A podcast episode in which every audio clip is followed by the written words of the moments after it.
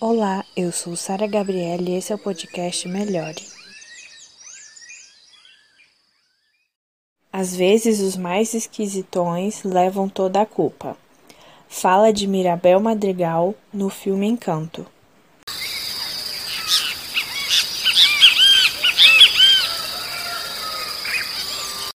Fernão Capelo Gaivota, de Richard Bach. Terceira parte. Fernão voou em círculo, devagar, sobre os penhascos longínquos, observando.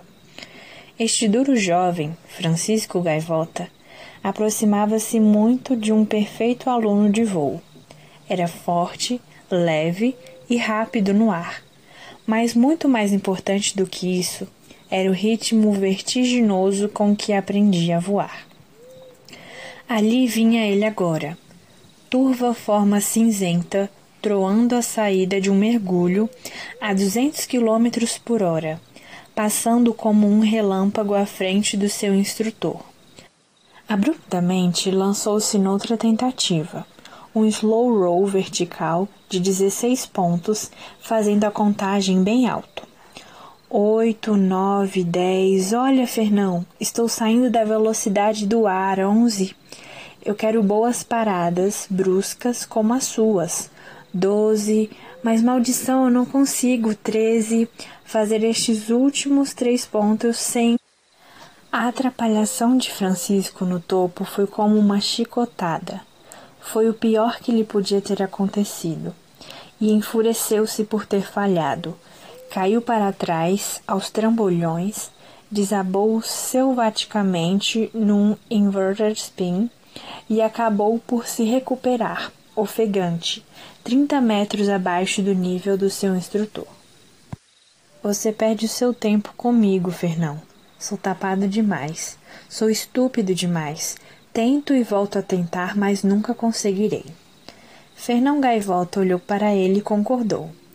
Você nunca o conseguirá, é certo, se continuar a fazer o arranque com essa brusquidão.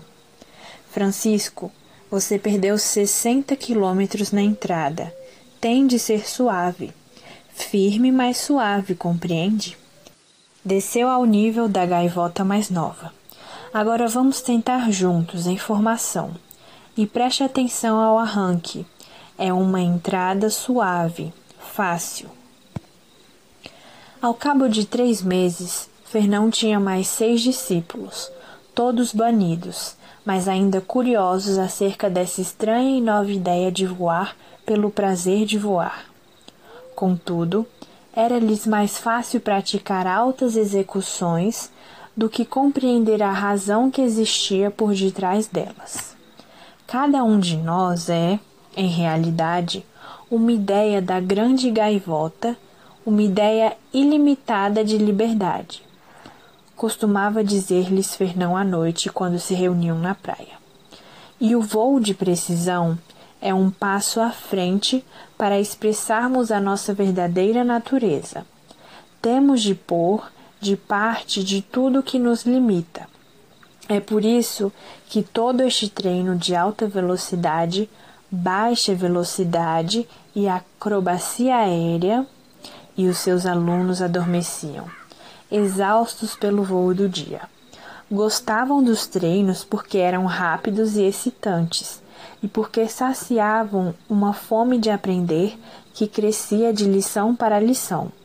Mas nenhum deles, nem mesmo Francisco Coutinho Gaivota, chegava a crer que o voo de ideias pudesse de fato ser tal real como o voo de ventos e penas. Todo o corpo de vocês, da ponta de uma asa a outra, dizia Fernão outra vez, não é mais do que seus próprios pensamentos, numa forma que podem ver. Quebrem as correntes dos seus pensamentos e conseguirão quebrar as correntes do corpo. Mas qualquer que fosse a maneira como dissesse, soava sempre como ficção agradável e eles precisavam dormir.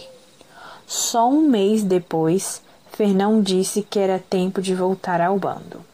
Mas não estamos prontos, disse João Calvino Gaivota. E não nos desejam, estamos banidos, não podemos forçar-nos a ir onde não somos desejados, não é?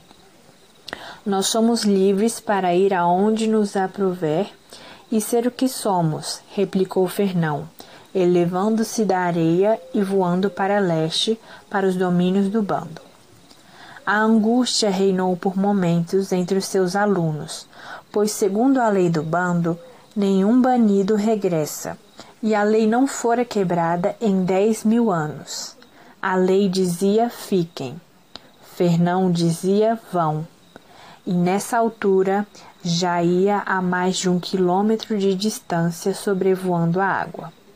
Se esperasse muito mais, ele iria enfrentar sozinho o bando hostil. Bem, já que não fazemos parte do bando, não temos que nos submeter à lei, disse Francisco timidamente. Além disso, se houver luta, seremos muito mais úteis lá do que aqui. E assim, oito gaivotas voaram do oeste nessa manhã, em dupla formação de diamante, as pontas das asas quase sobrepondo-se atravessaram a praia do Conselho do Bando a mais de 200 km por hora. Fernão à frente, Francisco suavemente à sua direita, João Calvino lutando contra o vento brincalhão à sua esquerda. Então, toda a formação rolou suavemente para a direita, como um único pássaro planando, invertendo, planando o vento chicoteando-os todos por cima. Os gritos e guinchos habituais à vida diária do bando cessaram de repente, como se a formação fosse uma espada gigante e oito mil milhões de gaivotas observaram, sem pestanejar uma só vez.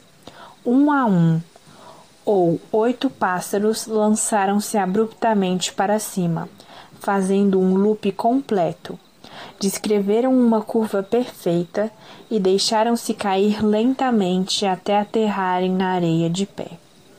Então, tal como se o acontecimento fosse uma coisa de todos os dias, Fernão Gaivota iniciou a sua crítica do voo. Para começar, disse um sorriso zombateiro, demoraram um bocado a juntar-se a mim. Foi como se um relâmpago percorresse o bando, Aqueles pássaros eram banidos e tinham regressado, e isso não podia acontecer. As predições de Francisco quanto a haver luta fundiram-se na confusão do bando. Está bem, é certo que são banidos, disse uma das gaivotas mais novas. Mas caramba, onde eles aprenderam a voar dessa maneira? A palavra do mais velho levou quase uma hora a percorrer o bando. Ignorem-nos, a gaivota que falar a um banido será banida. A gaivota que olhar para um banido quebrará a lei do bando. Costas de penas cinzentas viraram-se a Fernão a partir desse momento, mas ele não deu a perceber tê-lo notado. Deu as sessões precisamente sobre a praia do Conselho e pela primeira vez começou a instigar os seus alunos até o limite de sua capacidade. Martinho Gaivota gritou através do céu. Você diz que sabe voar a baixa velocidade. Não sabe nada até provar. Voe. Foi assim que o calado Martinho Gaivota, sobressaltado pelo fogo que o seu instrutor lhe ateara, surpreendeu a si próprio tornando-se um especialista em baixas velocidades. Conseguia curvar as suas penas de modo a elevar-se na mais leve brisa, sem um único batimento da asa, da areia às nuvens e voltar das nuvens à areia.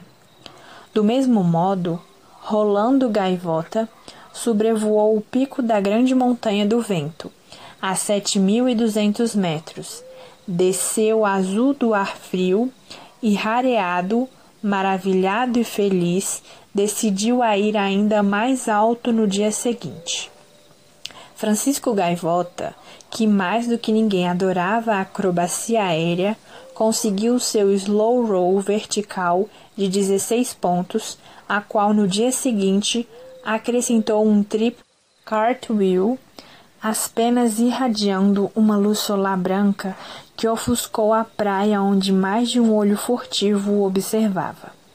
A todo momento, lá estava Fernão ao lado de cada um dos seus discípulos, demonstrando, sugerindo, instigando, conduzindo. Voou com eles através da noite, da nuvem e da tempestade, por puro prazer, enquanto o bando se encolhia miseravelmente no solo. Depois dos treinos, os alunos descansavam na areia e, com o tempo, começaram a prestar mais atenção a Fernão. Embora esse tivesse algumas ideias loucas que não entendiam, tinham outras muito boas que conseguiam aprender. Gradualmente, à noite, começou a formar-se outro círculo à volta dos alunos um círculo de gaivotas curiosas que escutavam durante horas a fio, desejando não ver nem ser vistas por outras e desvanecendo-se na meia luz que antecede a aurora. Foi um mês depois do regresso que a primeira gaivota do bando venceu a barreira e pediu para aprender a voar. Ao fazê-lo, Teseu Souza Gaivota passou a ser um pássaro condenado, portador de uma etiqueta que dizia banido, e passou também a ser o oitavo aluno de Fernão. Na noite seguinte, foi Virgílio Gaivota que deixou o bando. Aproximou-se cambaleante, arrastando a asa esquerda pela areia, e caiu aos pés de Fernão. Ajude-me, pediu-lhe baixinho com a voz daqueles que estão morrendo. Mais do que tudo no mundo eu quero voar. Nesse caso, venha, disse Fernão. Eleve-se comigo e comecemos. Você não compreende, a minha asa, eu não consigo mexê-la. Virgílio Gaivota, você tem liberdade de ser você mesmo, de ser o seu próprio eu, aqui e agora, e não há nada que possa interpor-se no seu caminho. Essa é a lei da grande gaivota, a lei que é. Você quer dizer que eu posso voar? Eu quero dizer que você é livre. Tão simples e rapidamente como fora dito, Virgílio Gaivota abriu as asas sem esforço e rasgou o ar negro da noite.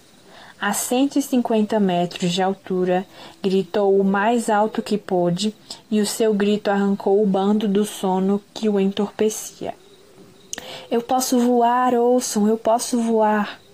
Quando o sol surgiu no horizonte, havia quase mil pássaros em volta do círculo de alunos, olhando curiosamente para Virgílio.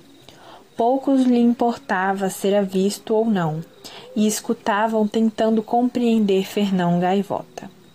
Falou de coisas muito simples, que as gaivotas têm o direito de voar, que a liberdade é própria da sua natureza, que todo aquele que se opõe a essa liberdade deve ser posto de parte, quer a oposição seja motivada por ritual, superstição ou limitação sobre qualquer forma.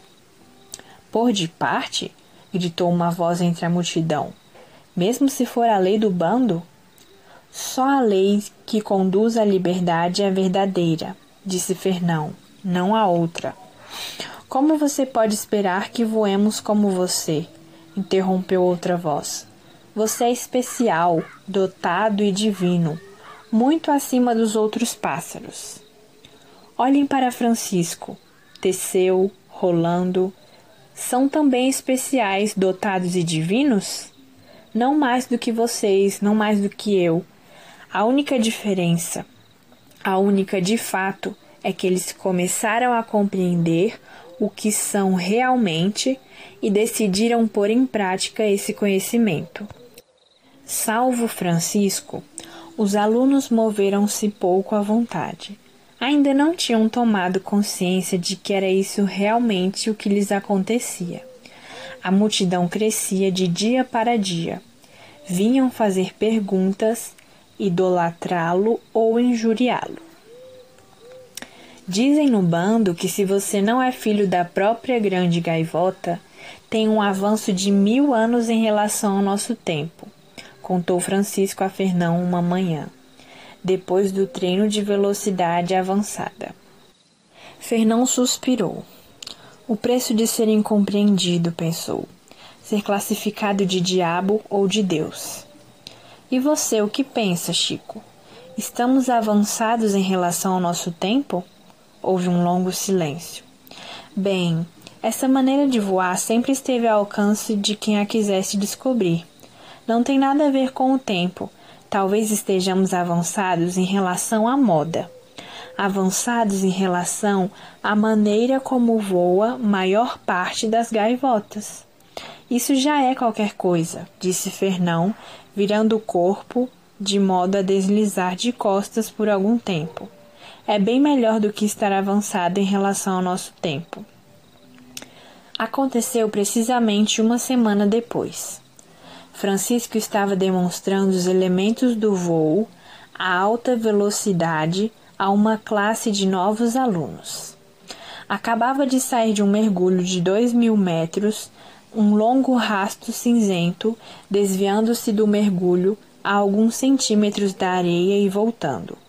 Quando uma gaivota, que voava pela primeira vez, entrou diretamente no seu caminho, chamando pela mãe. Dispondo apenas de um décimo de segundo para se desviar do novato, Francisco Coutinho Gaivota atirou-se violentamente para a esquerda, a qualquer coisa parecida como 300 km por hora, contra um rochedo de sólido granito. Para ele, foi como se a rocha fosse uma porta dura e gigantesca para um outro mundo. Sentiu-se invadido por uma onda de medo, de choque e de escuridão quando se chocou. Depois flutuou num céu estrelado estranhíssimo, esquecendo, lembrando, esquecendo, com medo, dor e tristeza, uma imensa tristeza. A voz chegou-lhe como no primeiro dia em que encontrara Fernão Capelo Gaivota. O truque, Chico, é que devemos tentar ultrapassar as nossas limitações progressiva e pacientemente. Voar através de rochas já faz parte de um programa mais avançado. Fernão, também conhecido por filho da grande gaivota, comentou seu instrutor zombeteiramente. O que você faz aqui? A rocha eu não não morri? Oh, vamos, Chico, pense. Se você está falando comigo nesse momento, é porque, como é óbvio, não morreu, não acha? O que você conseguiu fazer foi modificar o seu nível de consciência de modo um pouco brusco. Agora você tem a liberdade de escolher ou ficar aqui e aprender neste nível, que a propósito é bem mais evoluído do que o que você deixou, ou regressar e continuar trabalhando com o bando. Os mais velhos estavam ansiosos para que desse um desastre qualquer, mas estão fora de si pela maneira como você conseguiu satisfazê-los. Quero voltar para o bando, é claro. Mal comecei a treinar o novo grupo. Muito bem, Francisco. Você se lembra do que dissemos acerca de o nosso corpo não ser mais do que o próprio pensamento? Francisco abanou a cabeça, abriu as asas e descerrou os olhos junto da base do rochedo onde se juntara todo o bando. Da multidão ergueu-se um enorme clamor de gritos e guinchos quando o viram mexer-se pela primeira vez. Está vivo! Estava morto e vive. Tocou-o com a ponta de uma asa. Trouxe-o à vida, é o filho da grande gaivota. Não, ele o nega. É o demônio, o demônio. Veio para semear a discórdia entre o bando. Havia quatro mil gaivotas na multidão, amedrontadas pelo que aconteceu, e o grito demônio percorreu-as como o vento de uma tempestade marítima. De olhos vidrados e bico afiado, avançaram unidas prontas a destruir. Você se sentiria melhor se partíssemos, Francisco? perguntou Fernão. Não colocaria muitas objeções se o fizéssemos. Instantaneamente fixaram-se ambos a oitocentos metros e os bicos vibrantes da multidão fecharam-se no vazio. Por que será, interrogou-se Fernão, que a coisa mais difícil do mundo é convencer um pássaro de que é livre e de que pode prová-lo a si próprio se se dedicar a treinar um pouco. Por que será tão difícil? Francisco ainda pestanejava devido à mudança de cenário. O que é que você fez? Como é que viemos parar aqui? Você não disse que queria sair do meio da multidão? Disse, mas como é que você. Com todo respeito, Francisco, treino. Quando a manhã surgiu, o bando já esquecera a sua loucura. Mas Francisco recordava. Fernão, você se lembra do que disse há muito tempo acerca de amar o bando bastante para voltar a ele e ajudá-lo a aprender? Claro que lembro. Não compreendo como você consegue amar um punhado de pássaros que acaba de tentar matá-lo. Oh, Chico, não é isso que você ama.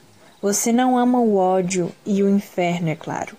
Você tem de treinar até ver a verdadeira gaivota, o que há de bom em cada uma delas, e ajudá-las a ver isso nelas próprias. Para mim, o amor é isso. Quando você conseguir compreender e pôr isso em prática, até achará divertido. Lembro-me de um jovem pássaro impetuoso, por exemplo, chamado Francisco Coutinho Gaivota acabava de ser banido.